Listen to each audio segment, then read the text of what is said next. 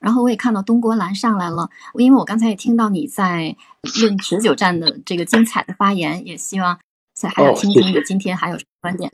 对，因为我听到这里，听到你们讲记住人名字的好处，我们都认同这种好处。但是我就想问问，那这个方法是什么呀？怎么才能迅速记住那么多人名字？包括刚才那谁分享她老公的那个经验，经验是什么呢？用心，我也问过，因为我很好奇啊。我说你为什么会记得？刚刚说的那个就是别人可能没有介绍，比如说他的工作牌，或者是能够知道他名字的地方，他就会留心去看，这是一个。还有一个我也好奇，我说记忆力那么好吗？我说我就算人家给我介绍了，我也不会记得啊。他说那是因为你没有用心啊。如果你想记，会记不住吗？这是我只是只是只是他的一个经验，就是用心了，他是刻意去记了。把这个具体化一点儿的话，这本书上其实我读的这一章节是有介绍的。他分享了一个法国皇帝拿破仑三世的方法。第一个就是，如果他没有记住的话，他会问：“对不起，我没有听清楚您的名字。”然后，如果他的名字比较特殊的话，他会说：“请问如何拼写？”那么，我觉得套到中国来说呢，我们可以说：“哎，比如说您叫。”东国兰，那我们可以说，哎，您是哪个东？呃，哪个国或者哪个兰？可以去问他一下。而且呢，在交谈的过程当中，他会不厌其烦的把对方的名字重复好几遍。比如说明明我想说，哎，您想说什么什么什么事情？那我可以变成小花，您说什么什么什么事情？就是可以重复这个人的名字。然后呢，在脑海里面，他会把这个人的名字和这个人的相貌、表情以及整体的外表联系在一起进行记忆。这个是拿破仑三世的方法。对，就是这种刻意，是吧？这种有意识、有目的的，哪怕笨拙，对，也不怕对方觉得见丑。但实际上，这个过程正是我关注的。有了这个过程，对方感觉到你重视他，你对他的名字的每个字都那么认真。你没有听清楚，你在反复，所以还是用心，然后加刻意的努力。对，他的前提一定是你想做这件事情，对你特别在乎这个事儿。因为我经常有时候参加很多论坛，然后很多人给这个名片塞了名片，跟你交流几句，完了之后回头就对不上号了。你当时交流观点碰撞很好，但回头你就记不住人家了。我后来经常反思这个事儿，为什么会这样子？我自己总结是这样子：就第一呢，你当时你本来是无心的，但是我们恰恰忽略一点，就是有用的某些社交关系，恰恰是这些弱联系。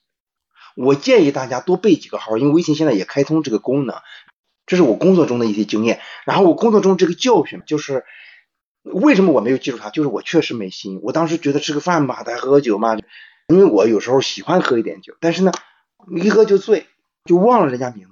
这个时候如果就能够像刚才那谁教我一样，我刻意去问一下人，我觉得这个效果是不一样的。就是你把这个事儿当个事儿，多问两句，你反而就记住了。这对我们社交其实非常有用。所以我就给他。你不常用的朋友，你觉得哎呀，已经成了僵尸粉了。你这些时候要不要断舍离？这是一个人面对自己生活状态时候一个最重要的选择，就是你是向外去选择，还是我就是抠脚搬砖？这是两种生活状态呀。今天这个时代，碎片化时代，注意力飞速流转的时代，刘畊宏女孩已经不新鲜了。董辉老师也不成了，是不是？新东方已成过去式。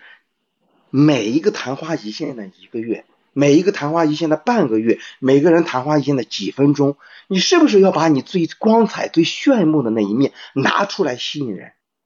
今天这个时代，你能够闪光的时候，一定要全面迸发，而不是有所保留。等你回头再想变现的时候，晚了呀。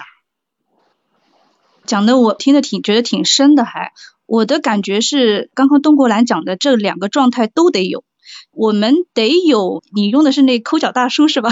反正就是我们得有自己的时那个时候，因为很多的时候你是需要自己去沉淀的，你没有一定的沉淀在某一个领域之上，是缺少一些可以链接，让自己去把原来的已经积攒好的东西去迸发出来。那你一定是要有一个相对封闭的一个时期，应该是都会有。就像俞敏洪这一次新东方被打击了之后，其实有很长的时间大家都不知道他会怎么样，也不知道新东方会怎么样。但是经过一定的时间的沉淀之后，那么现在的东方甄选再一次的让它站起来了。但是也会有那样的一个时期，就是你已经很有目的性了。我我现在很不讨厌功利这个词，就当你觉得这个人对你他确实有用，然后你也确实需要，那个时候就没有必要去修修甜甜，也不要把自己封闭起来。那你错失了很多的机会，是完全是被自己给浪费了。所以我觉得，可能不管是从年龄的角度，还是从你个人积攒的角度，这两个状态都可以有，甚至是到更晚年的一些时期，我想回归一个内心的平静。作为一个人，我曾经辉煌过，我已经有过，我享受过我最好的时刻，我会被某些人记忆住。他们可能会主动的去找向我。那如果到了那样的一个阶段，但是我又活到了另外一个人生的阶段，我想要去平静的时候，那么我也可以选择像一个抠脚大叔、扫地僧，随便用哪个词都可以。我觉得人生两种状态一定是都要有。对，今天流行的词叫“老人与海”。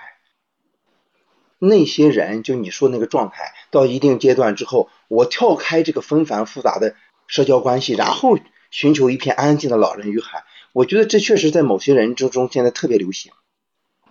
然后曼宇刚刚给我们讲的方法也确实是非常好，不用不好意思去问别人的名字，这个对别人的感受来讲是被尊重的。以后这一点上至少大家都不用羞于去开口，也不用害怕那个字我可能写的不对，我就直接问。这我觉得今天是收获到了。东国兰先生刚才跟我们讲，其实关键还看你怎么去想哈。首先你要有这个想法，然后才能知道你的行动，你才能这样去做。然后你发光发热的机会，在现在这个互联网冲突的时代，也是转瞬即逝啊！我们要抓住机会。